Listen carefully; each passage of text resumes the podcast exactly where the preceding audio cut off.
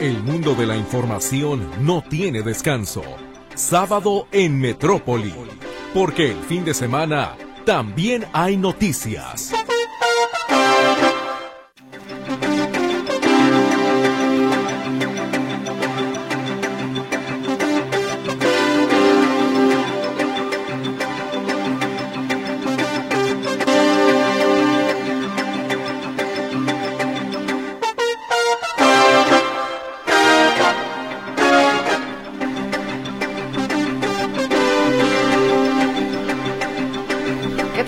Muy, pero muy buenos días. Qué gusto me da poderle saludar en esta mañana. Ya el último sábado, por cierto, de este noveno mes del año, es decir, sábado 30 de septiembre de 2023.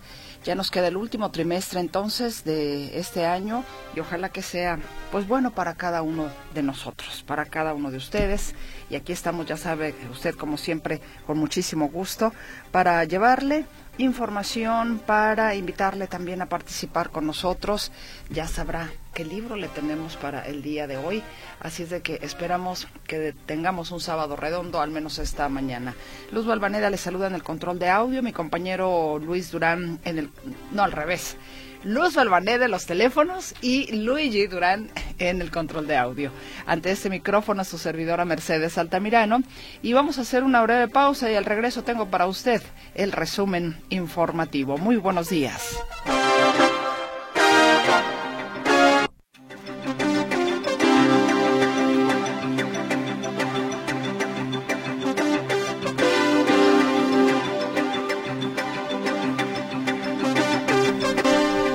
Bienvenidos sean a la información y aquí vamos con el resumen. En primera instancia, en materia nacional.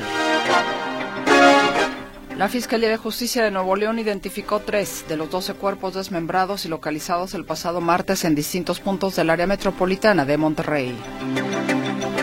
Dos migrantes fallecieron y 38 resultaron heridos al volcar el camión en el que viajaban en el municipio de Mezcapala, Chiapas, colindante con Tabasco.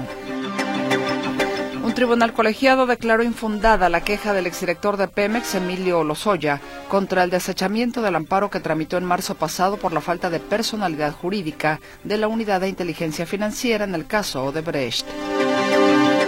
Este lunes se conocerán los nombres de los nuevos integrantes del Gabinete Federal tras la salida de los interesados en participar en las elecciones del 2024. En noticias internacionales, Consumado el fracaso de Alberto Núñez Feijó, el socialista Pedro Sánchez arranca ahora una compleja carrera contra reloj para tratar de ser investido como presidente del gobierno por el Parlamento de España. Más de 100.000 personas han dejado la disputada región de Nagorno-Karabaj y han entrado a Armenia después de la victoriosa ofensiva militar azerbaiyana, indicó el gobierno de Ereván este sábado. Las fuerzas de defensa antiaérea de Ucrania derribaron 30 drones rusos de fabricación iraní y las autoridades consideraron evacuaciones en la región de Vinitsia, reportaron militares oficiales. El presidente ruso Vladimir Putin ha encargado a Andrei Troshev, ex jefe del Estado Mayor de la compañía de mercenarios Wagner, que organice unidades de voluntarios para combatir en Ucrania.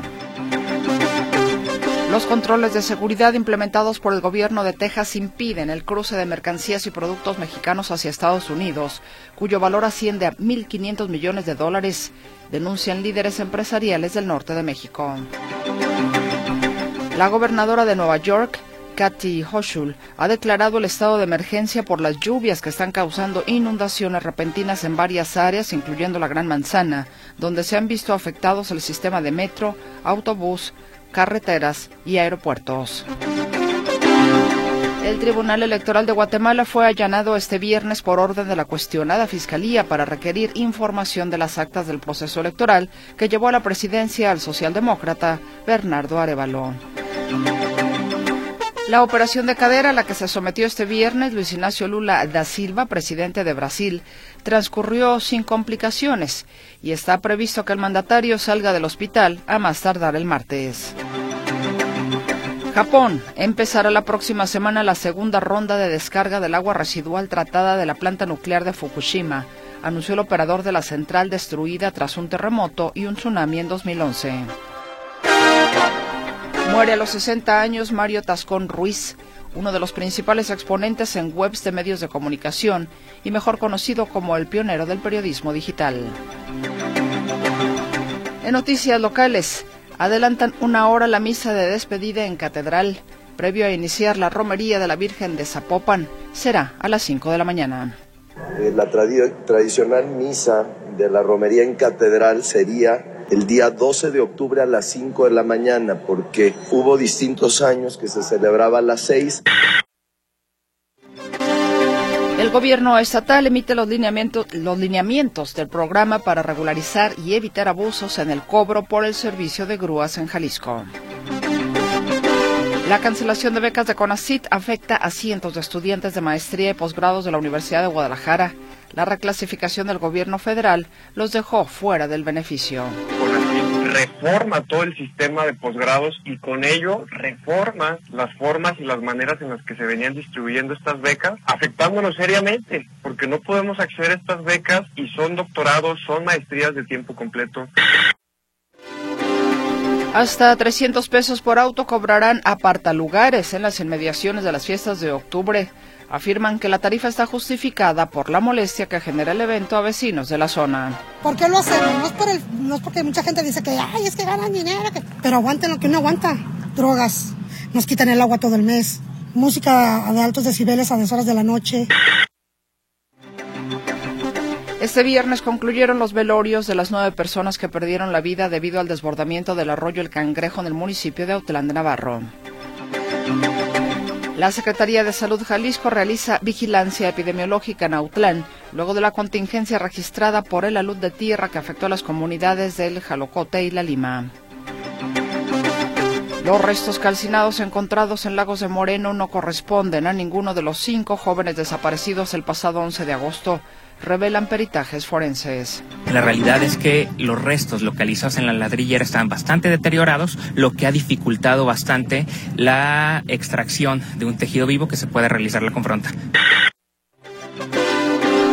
Someten a inspección a la Policía Municipal de Teocaltiche para corroborar las condiciones con las que operan sus elementos y las condiciones de su armamento.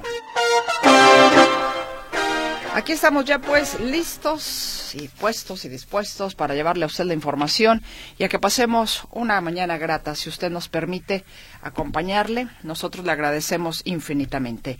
Y bueno, ¿qué le tenemos para hoy? ¿Qué le tenemos para lectura, por supuesto, esta mañana? Si leo, la libro. Hoy, ¿qué libro?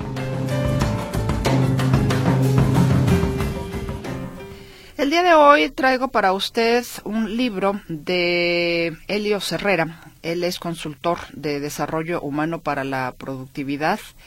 Es autor de libros y audiolibros, entre los que destacan Alcanza tus sueños y Cuatro minutos para crecer.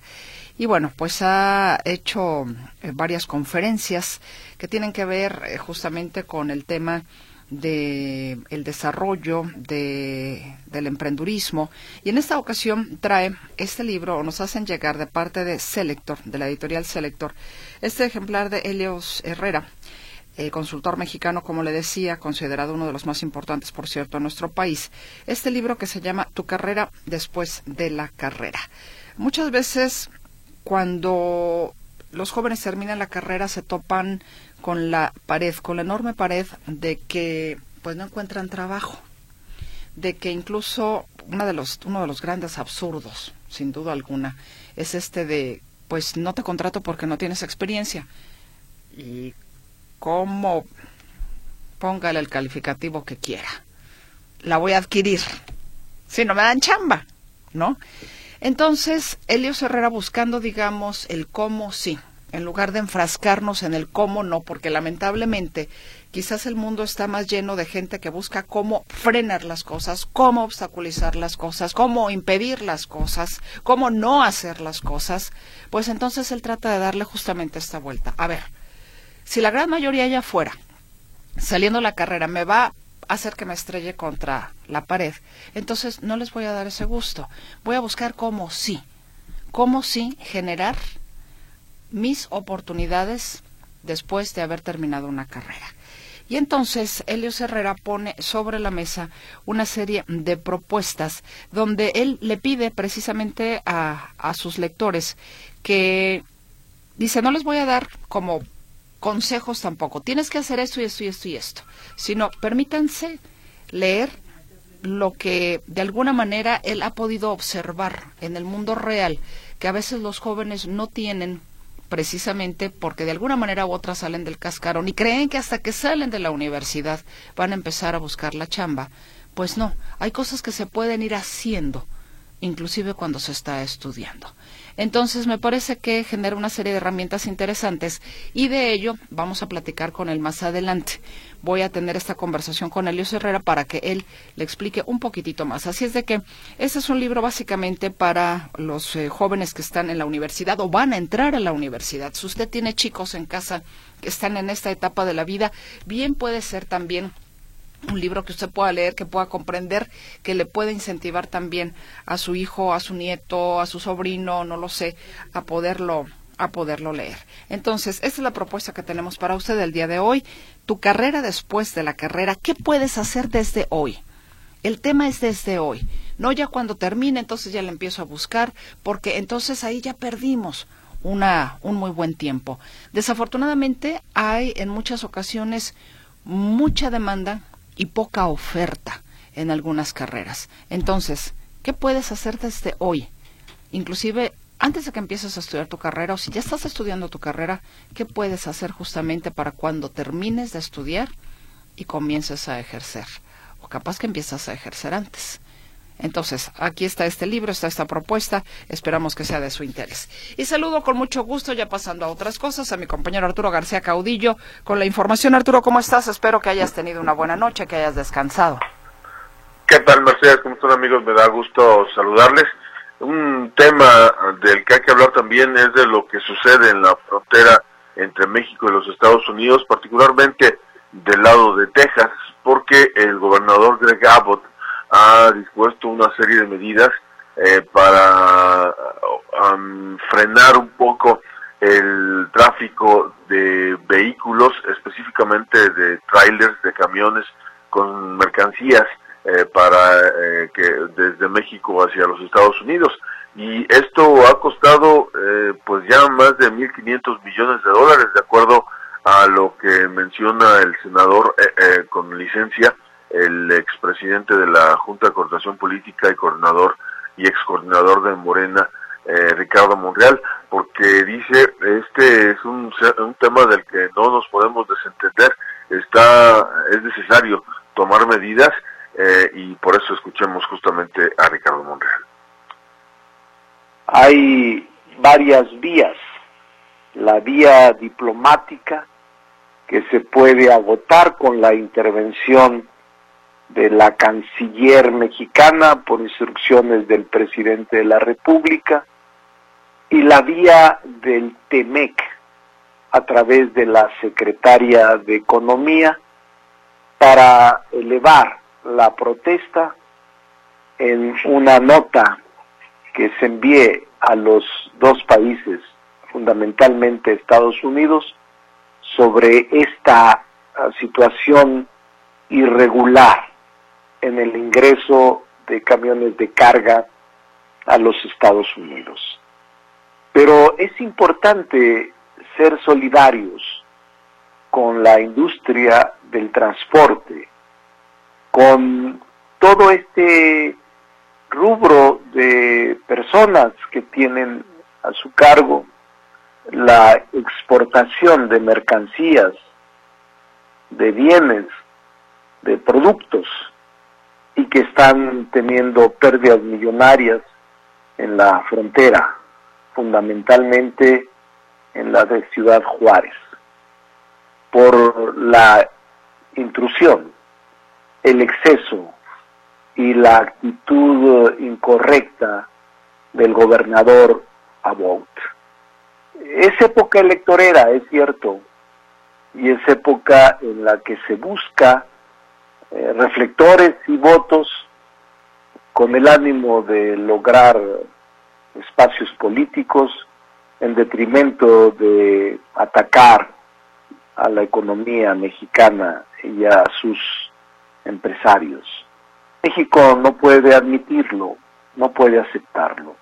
Incluso el Senado de la República, que tiene una facultad exclusiva en la revisión de la política exterior y que firmó y ratificó el Tratado de Libre Comercio, también puede elevar una nota diplomática parlamentaria con su homólogo, el Senado de la República de Estados Unidos.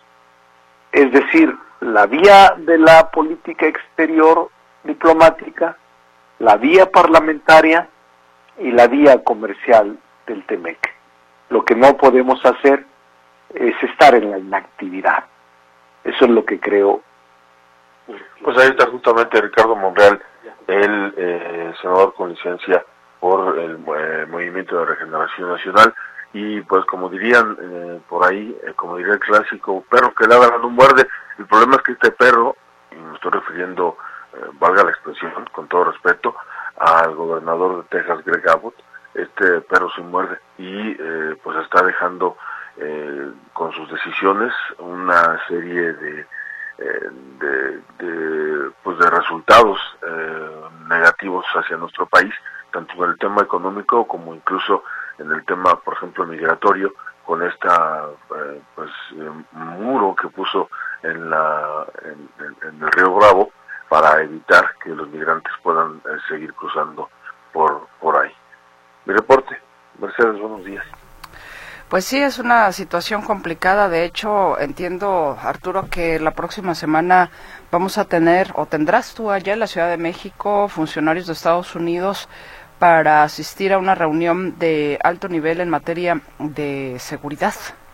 Sí, eh, viene Anthony Blinken encabezando esta, eh, esta comitiva. Es eh, un tema preocupante también porque pues ya ha rebasado, me parece a mí, a, todos, eh, a México y a Estados Unidos, este tema de la migración irregular mm, que viene desde Sudamérica y que incluye a países que uno incluso no se imagina.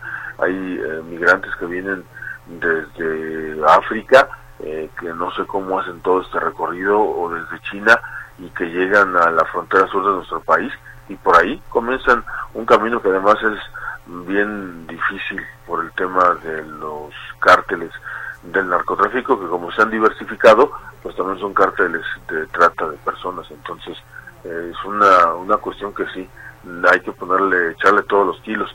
Pero en este caso particular de lo que hablaba eh, Monreal en la frontera norte con los camiones, pues también hay que poner mucha atención. Sí, no, es una cuestión complicada, pues, porque es eh, pega en lo social, pega en lo económico y bueno, también lo político, porque pues eh, bien decía el, el, presidente, se está haciendo también una propaganda contra México y pues eh, también los Estados Unidos ya empiezan pues a mover sus piezas eh, para candidatos, precandidatos para sus elecciones. Entonces, esto por donde lo veas tiene, tiene muchos flancos. Pues atentos estaremos, Arturo. Correcto, pues estaremos informando también. Arturo García Caudillo, que tengas un estupendo fin de semana, compañero. Muchísimas gracias. A contrario, Mercedes, hasta el lunes. Un abrazo para todos. Dos de vuelta para ti, muchas gracias. Le invito a que vayamos a un corte comercial y ya volvemos.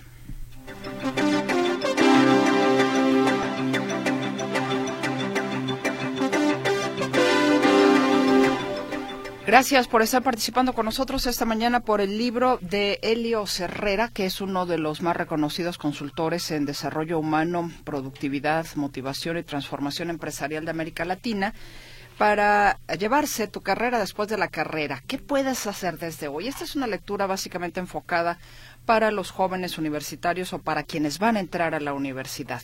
Es un libro que tiene una letra eh, grande, eh, me refiero pues a que se puede leer fácilmente, tiene ilustraciones, está, digamos, muy bien presentado para hacerlo ameno y ¿cuántas páginas son? Son 154 páginas, 155.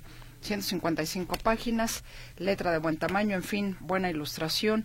Entonces, ojalá que pueda ser del interés de, de, los jóvenes o de los que están un poquito más grandecitos, pero que tienen chicos en casa, que les pueda ayudar este libro. Esa es la propuesta ahora para los más jóvenes de casa, para los universitarios. ¿Y qué le parece si nos... Ah, díganos pues para usted cuál es la noticia más importante de esta semana que concluye, con eso participa con nosotros. ¿Y qué le parece si le ponemos un poquito de música a esto y posteriormente estaremos conversando también con Elio Herrera para que él platique un poco más al respecto de este libro?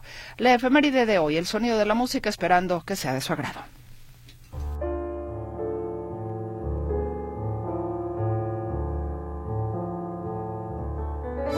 Poseedora de una de las mejores voces en el país, así como de una personalidad muy característica dentro y fuera del medio artístico.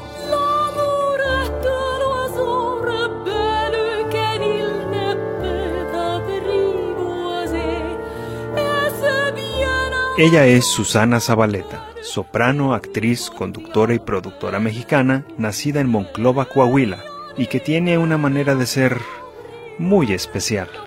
Ay, sí, yo no puedo ser de, hola amiga, ¿cómo estás amiga? Bien, ¿y tú? Bien también amiga. No, odio a esas mujeres. Y que me estén hablando todos los días para que es que somos súper amigas, nos hablamos todos los días. No, no me hables todos los días, yo tengo muchas cosas que hacer. La preparación musical de Susana inició en Florencia, Italia, donde estudió ópera. Posteriormente a su regreso al país, ingresa a la carrera de concertista en la Escuela Superior de Música de la Ciudad de México.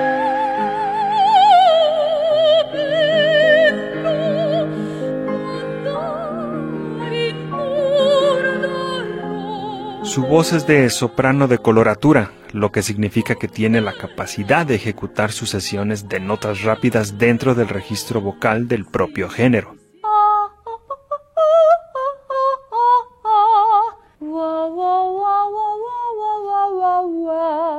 Me gusto ahí. La carrera de Susana Zabaleta ha estado activa desde 1985 hasta la actualidad. Comenzó con la orquesta de cámara de Olin Yolitzli, participando en las óperas La Traviata, El Elixir de Amor y Dido y Eneas.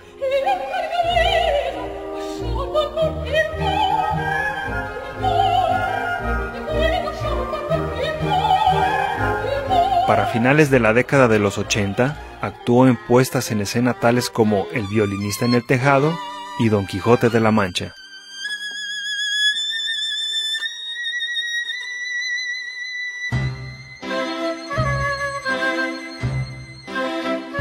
Dadas sus facetas de cantante y actriz, fue premiada con La Revelación del Heraldo de México y El Sol de México. En 1993 sale al mercado su primer material discográfico, llamado O fue un sueño, que incluyó los éxitos Ella y él,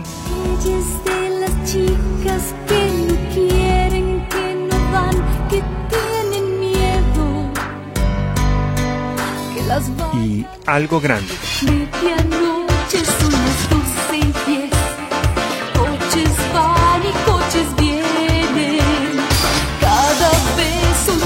Dos años más tarde es invitada por Disney para interpretar los temas ¿Qué será? Quiero saber y Colores en el viento, temas centrales de la película animada Pocahontas.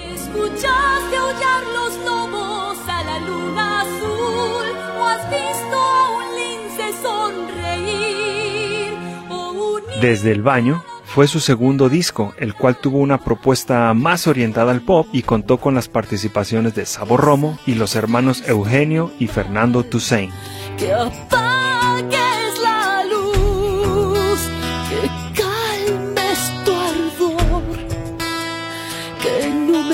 Como actriz tuvo un enorme reconocimiento con la cinta Sexo, Pudor y Lágrimas, la cual fue un éxito en taquillas y por el cual mereció el premio Ariel en la categoría de Mejor Actriz del Año.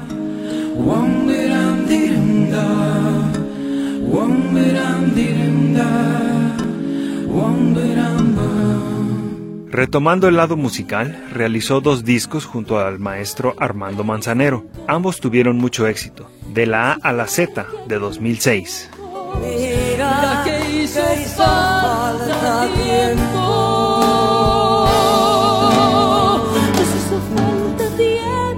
Y Amarrados, de 2009, con los cuales hicieron giras por todo el país. Sigue así viviendo bien porque yo sin ti la paso nada bien. En 2011 condujo y produjo su propio show de televisión llamado Susana Adicción, transmitido por sistemas de paga. El Late Night Show incluía entrevistas y presentaciones musicales de varios artistas. Y si tiene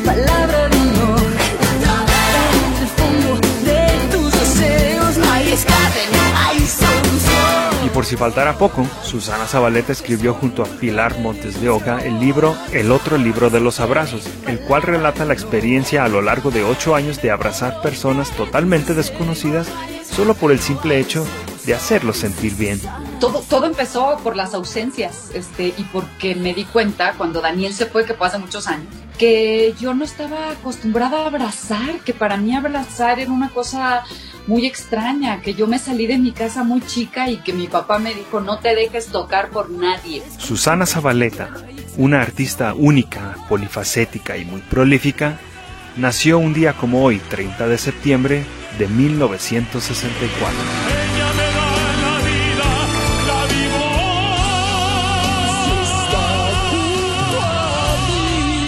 Notisistema, producción de audio, Jonathan Lozano.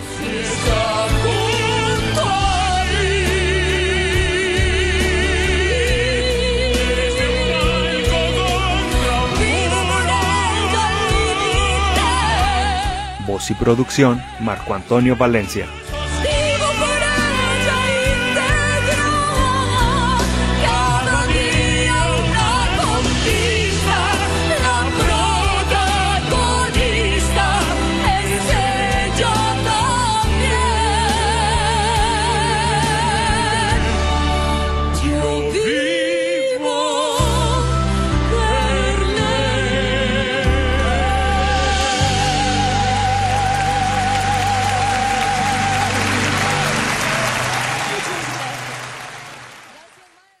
En Radio Metrópoli 740.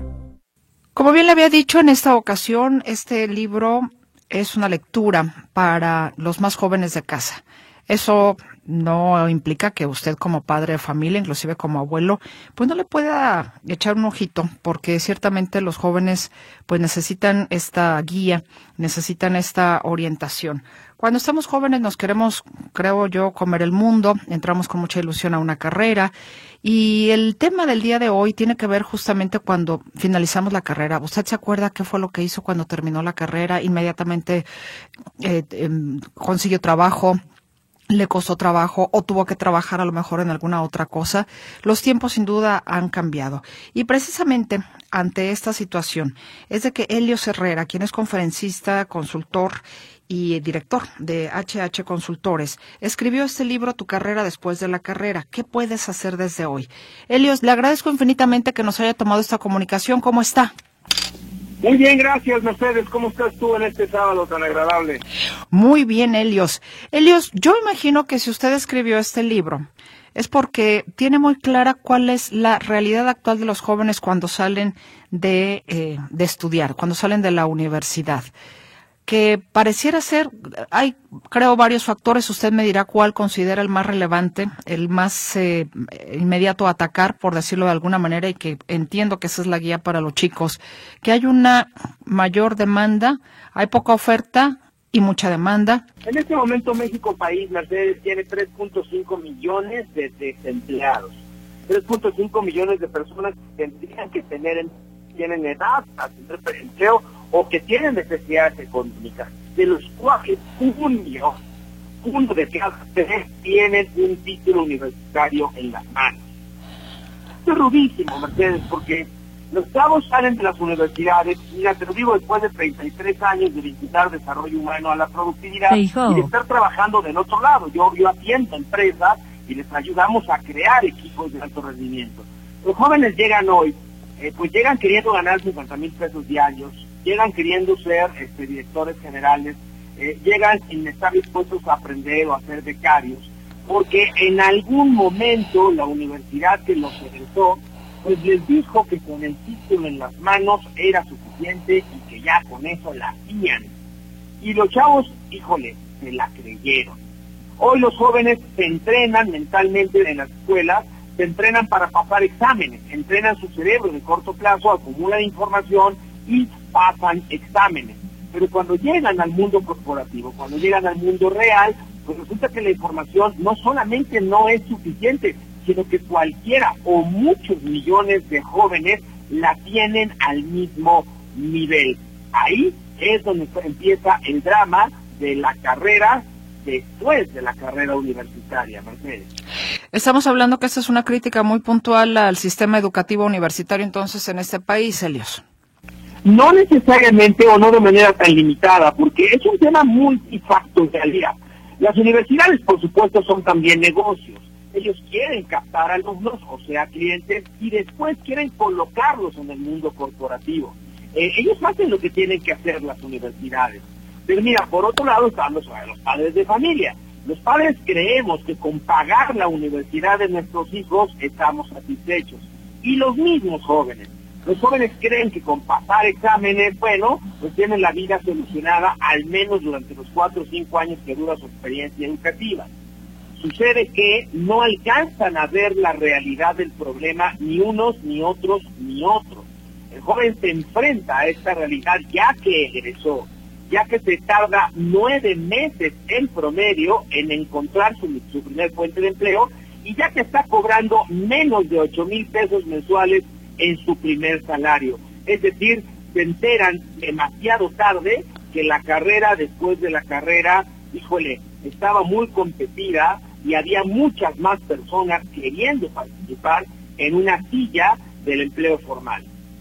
Elios, aquí estamos hablando que nos falta dentro de esta educación, no solamente en las aulas, sino inclusive desde la familia, nos falta esta educación estructural, emocional, de resiliencia, porque efectivamente podemos ser, ¿cuántos niños o jóvenes, no sé, son muy inteligentes? ¿Por qué? Porque sacan estrellita babeada, 10 en las materias, pero sus vidas personales son un desastre porque no saben cómo capitalizar quizá todos esos talentos o todos esos conocimientos por los cuales le dieron 20 mil reconocimientos. Me parece que la estructura aquí, eh, entiendo que, que su libro trata de enfocar un poco también sobre ese tema de las, de las capacidades, de la forma de actuar más fina, eh, pero en base también a la estructura emocional de las personas.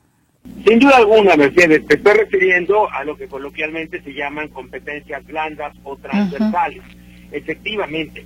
Mira, eh, se hizo un estudio en toda América Latina, se le preguntaron a 10.000 empresas que, que continuamente reclutan personas, cuáles son las competencias que más buscas después de eh, la preparación técnica.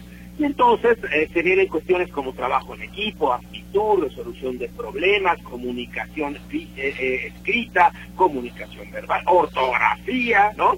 Estas competencias no se aprenden, Mercedes, estas competencias se desarrollan.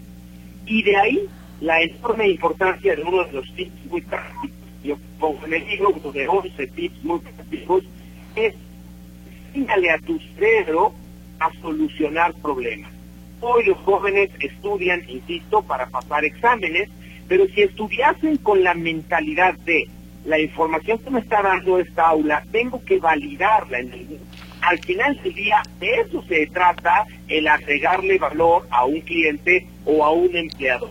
¿Qué problemas eres capaz de solucionar? Para eso estudiaste una carrera universitaria, para habilitarte en la solución de específicos problemas. ¿Me explico, Mercedes? Sí, totalmente. De hecho, Elios, usted hace la propuesta a los jóvenes, porque el libro me parece que no es para leerlo después de la carrera, sino incluso durante la carrera, donde efectivamente pone o, o incita a los jóvenes a que comiencen a tener las herramientas desde antes de salir de la carrera, justamente que empiecen a desarrollar esta parte de la, de la intuición, de, em, de cómo manejarse ante una situación complicada, ¿no? Sí, sí, por supuesto. Y, y, no solo eh, que empiecen a acumular experiencias eh, de manera subjetiva. Una de mis recomendaciones puntuales es que busquen la forma de trabajar desde antes de terminar la carrera. Mira, ¿por qué leer este libro antes de, terminar la carrera? Mi, recomendación, mi recomendación sería que la leyeran desde los últimos eh, meses de la preparatoria o los primeros semestres de la universidad. ¿Por qué? Imagínate, Mercedes, que tú fueras eh, un atleta de alto rendimiento y yo fuera un entrenador. Y tú me dices, quiero participar en las próximas Olimpiadas en alguna prueba de atletismo. Yo te digo, perfecto, dentro de tres años hay Olimpiadas, ¿en qué prueba de atletismo quieres que te entrene? Imagínate que la respuesta fuera, ay, no sé, vamos viendo, inscríbeme y ya que falte un mes te digo en cuál me inscribes. No hay forma de que seas competitiva. No es lo mismo entrenar para 100 metros planos que para lanzamiento de jabalina, que para lanzamiento de disco, que para el maratón. Son disciplinas distintas, nutriciones distintas, especializaciones distintas. Y esas se empiezan a gestar años antes de la competencia. Lo mismo le propongo a los jóvenes. Empieza a tener experiencias, con ese al final, experiencias en plural, profesionales. Y hace muchos años era muy normal las prácticas profesionales, los sistemas de becarías, los ayudantes, y un joven realmente tenía la oportunidad de visitar el mundo real seis, siete, ocho meses como becario, como ayudante, como pasante. Lamentablemente, la gran cantidad de miles de jóvenes que hoy existen en la calle buscando empleo, pues ha hecho que la, la selva de asfalto se los coma. La verdad es que hoy las becarías en la mayoría de las veces son muchachos sacando fotocopias y perdiendo el tiempo y estamos muy lejos de este espíritu de lo que era un aprendiz. Yo les digo claramente a los jóvenes, sí estudien, por supuesto que estudien una licenciatura, por supuesto prepárense y acumulen información, pero también estén dispuestos durante la formación universitaria a tener experiencias corporativas, estén dispuestos a ser aprendices, a ser ayudantes, estén dispuestos durante la carrera a llevar información del maestro al mundo real calibrarla con los problemas reales del mundo actual y regresar al salón incluso en una suerte de actualización. De esta forma, cuando egresen de la universidad ya tendrán experiencia laboral. Es muy frustrante, Mercedes, ver estos anuncios de solicitamos ingenieros con cuatro años de experiencia. Oye, si acabo de egresar, ¿cómo quieres que tenga cuatro años de experiencia? Pues la respuesta es sencilla. Empieza a tener experiencia antes de graduarse. Empieza a, a- calibrar la información con la realidad desde antes de graduarse. Hasta aquí no vamos, Mercedes. Bien, Elios. Eh, Yo creo que eso es justamente una de las eh, de las materias de las que aducen las universidades, eh, porque efectivamente, como usted lo señala, se les enseña sí conocimientos, les enseña a hacer exámenes, pero no efectivamente cómo plantarse ante la vida, ¿no? Es como eh, este tema también que tenemos mucho en México que me parece importantísimo y que vemos en otros países o en países del primer mundo. A los niños les enseñan economía desde que están a veces en el kinder. Entonces, por eso no tenemos muchos hábitos, por eso eh, hacemos las cosas como la y se va, pues, a ver si ya mañana me llega un peso en lugar de aprender a ahorrar. Eh, digo, co- como cosas pues muy en general de las que me parece necesitaríamos más en las aulas, o necesitaríamos que las aulas se diera esta parte también que fuera muy paralela a la vida real. De hecho, usted hace un paralelismo aquí también con el tema, ya mencionaba el atletismo, pero con, con las carreras, ¿no? Vaya, una carrera me refiero a atlética. Sí, sí. Para dejarlo como más, más asentado, más claro. Es una, es una mera analogía. Durante Ajá. el libro platico la experiencia de, de un amigo mío que es maratonista y que nos va desvelando pues sus tips a la hora de correr una carrera, que en este caso fue de cuarenta y tantos kilómetros. Pero al final del día, la formación universitaria, la carrera universitaria, Mercedes, no es más que el entrenamiento. El entrenamiento que te prepara o no para la competencia de a de veras, para la carrera después de la carrera. Y hace unos minutos me decías que este libro pretende alguna suerte de, de advertencia o de amenaza o de crítica al sistema universitario. Lejos de eso, ¿eh? No, para nada. Este libro pretende ser una señal de advertencia, algo así como una señal en la carretera que dice curva de derecha muy pronunciada, para que el joven, no el papá, no el gobierno, no las universidades, el joven entienda que lo que no hagas por ti, nadie lo va a hacer por ti. Cuando egreses, te vas a convertir en uno más de 600 mil jóvenes que año con año salen de las universidades en este país. Mira, Mercedes, hace tres o cuatro semanas desayunaba yo con el vicepresidente de reclutamiento un banco muy grande en México. Y me dice que más o menos reclutan 6 mil o 7 mil personas al año en su banco, para lo cual revisan cerca de 180 mil currículos. Lo que le quiero decir a jóvenes, híjole, es triste, sí, pero esa es la realidad. A nadie le importa si yo voy a contratar a Juan Pérez o a Chucho Domínguez.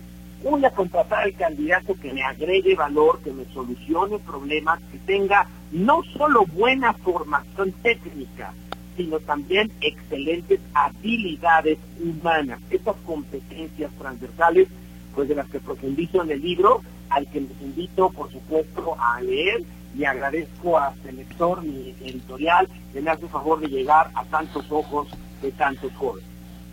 ¿Cómo podemos los padres de familia acompañar a los hijos justamente en esta etapa? Porque también me parece importante lo que señala Helios, eh, los jóvenes cuando salen de la carrera pues eh, se sienten que se pueden comer el mundo, ¿no? Y, y están justamente en una etapa importantísima de meditar que a veces la juventud le- le- les gana o el ímpetu les gana a la capacidad de, de serenarse, de racionalizar un poco más las cosas, porque al final del día son decisiones muy importantes las que se toman a esa edad que bien o mal generan una eh, pues una a, futuro una, una, una situación muy específica, ¿no? Te decía que en el mismo libro platicamos que eh, justo a esa edad tomas decisiones que van a afectar el resto de tu vida. Y tomas esas decisiones cuando menos experiencia y conocimiento tienes de la misma. Los papás ahí corremos o jugamos un papel extraordinario. Yo te diría, lo primero que tenemos que hacer los papás, y mira que yo tengo tres chamacos de 20, es actualizar nuestras propias creencias. Cuando nosotros teníamos 20, un título universitario alcanzaba. Sí te colocaba en un empleo casi que garantizaba que tuvieras un empleo formal. Hoy no. Hoy los papás le decimos a nuestros hijos, tú saca buenas calificaciones, este, pero la verdad es que con sacar buenas calificaciones no es suficiente. Obsoleto ya. Ustedes, no, totalmente obsoleto. Si se quieren comer el mundo a puños, mi mejor recomendación es que se los sirvamos a los jóvenes en crudo y en un plato, no en papillas.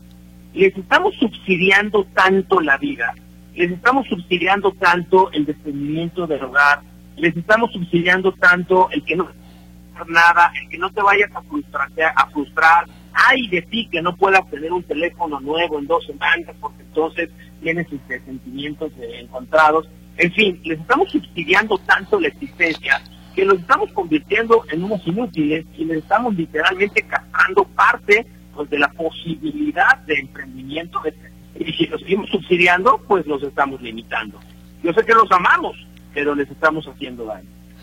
Elios, pues yo le agradezco infinitamente. Esta última reflexión me parece muy, muy importante para, pues para los papás y, ojalá que los chicos también lo vean, lo vean de esa manera. Le agradezco infinitamente que nos haya brindado estos minutos, que nos haya platicado un poco más al respecto de lo que podemos encontrar en tu carrera después de la carrera, qué puedes hacer desde hoy de la editorial Selector. Y bueno, ya está a la venta desde hace tiempo, ¿no? Sí, ya, ya tiene bastante tiempo a venta. De hecho, este, este texto me, me valió un doctorado honoris causa.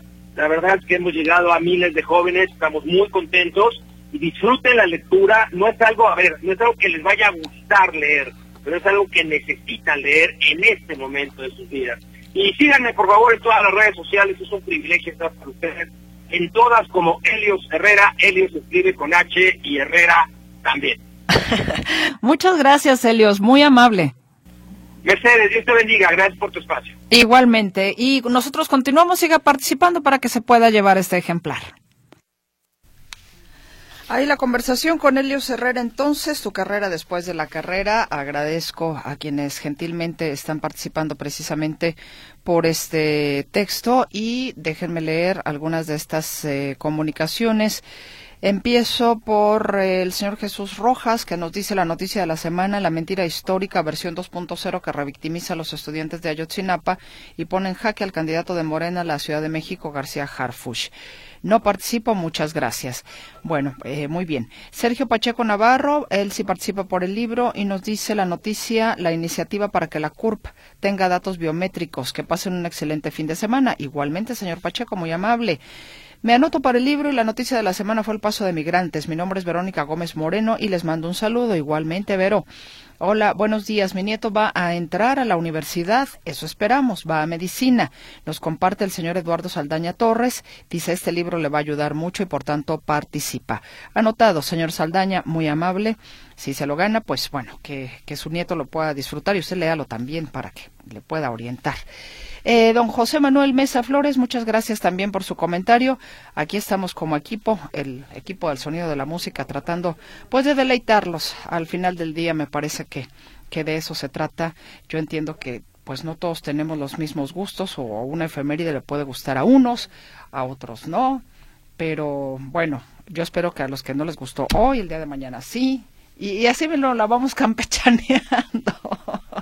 pues como le dijo, en gusto se rompen géneros, ¿verdad? Pues yo le agradezco también enormemente el comentario y le mando un fuerte abrazo, señor Mesa. Y bueno, vámonos al noticiero, mm, el noticiero de las 8 de la mañana y regresaremos con más información, más de su participación y pues todo lo que todo lo que se sume esta mañana. Que tenga usted un estupendo sábado.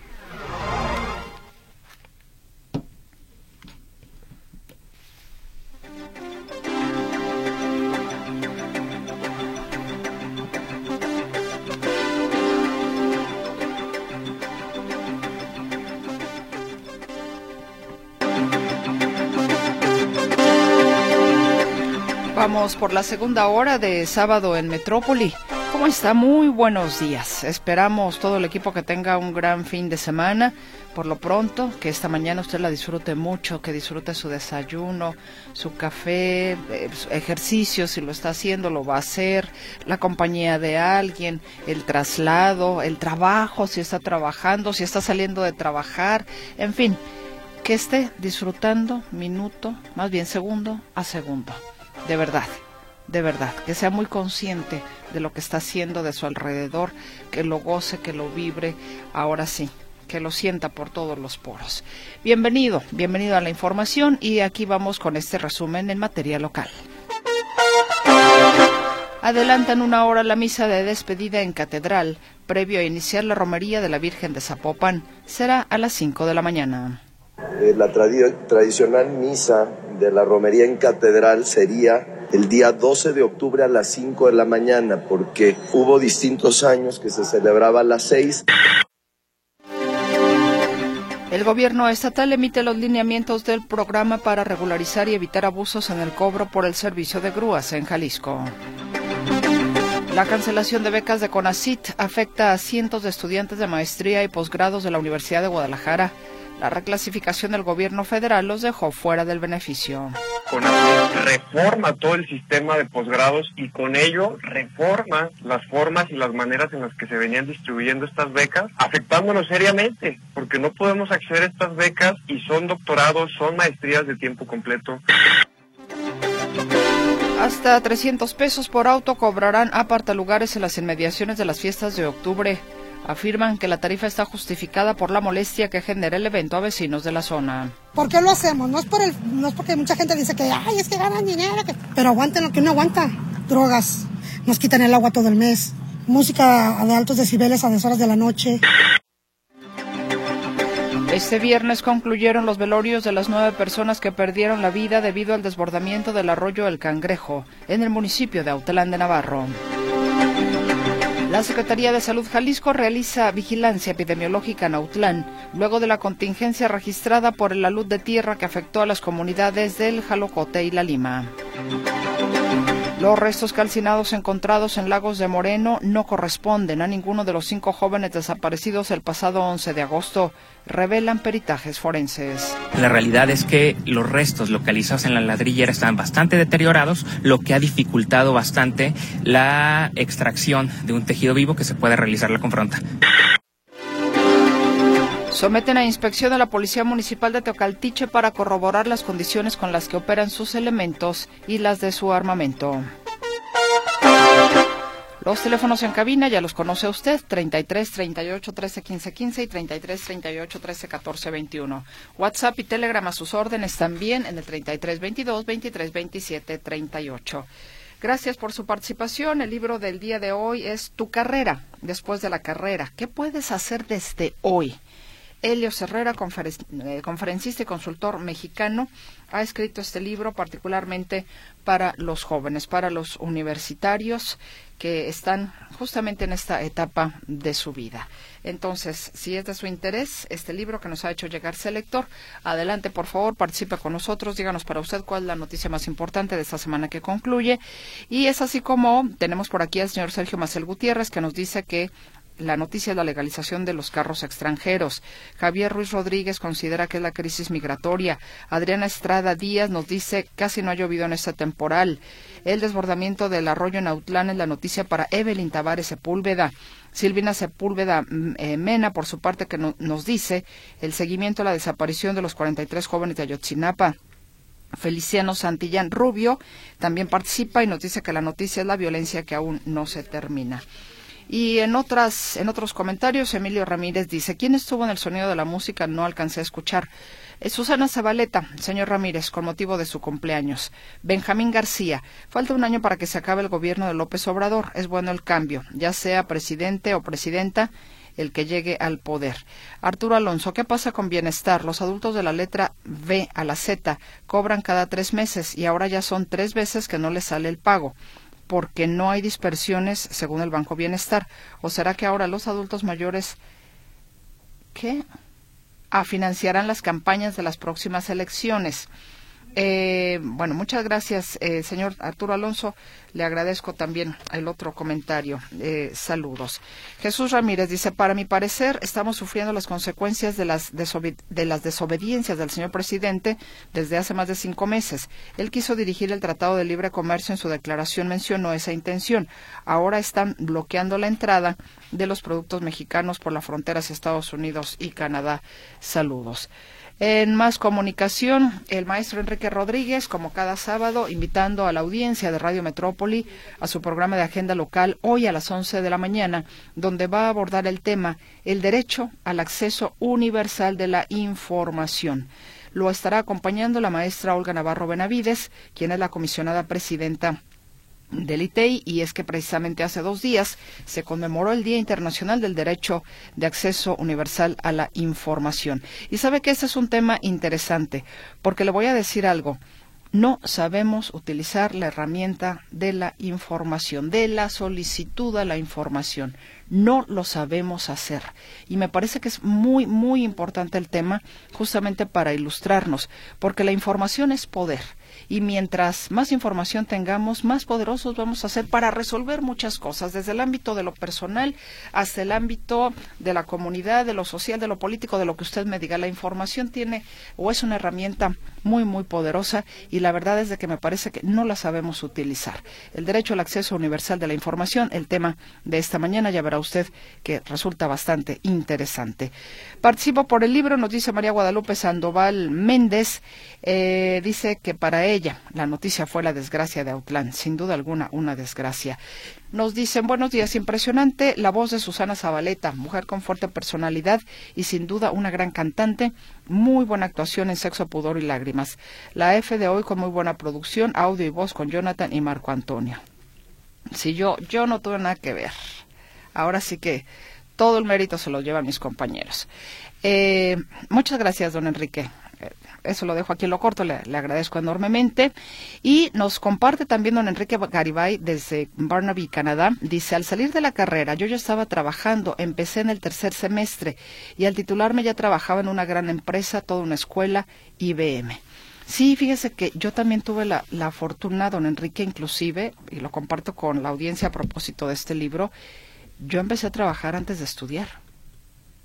Entonces, bueno, la, el, ya estar, digamos que en, el terreno, en el campo, en la vida real, sí es, es muy diferente. Claro que la universidad te nutre de muchas cosas, sin duda alguna, eso yo no lo voy a negar, pero sí cuando estás ahí en el campo, en el terreno, pues eh, tienes que resolver, tienes que hacer. Y en la universidad todavía uno puede, pues digamos, entrar en ese tema de...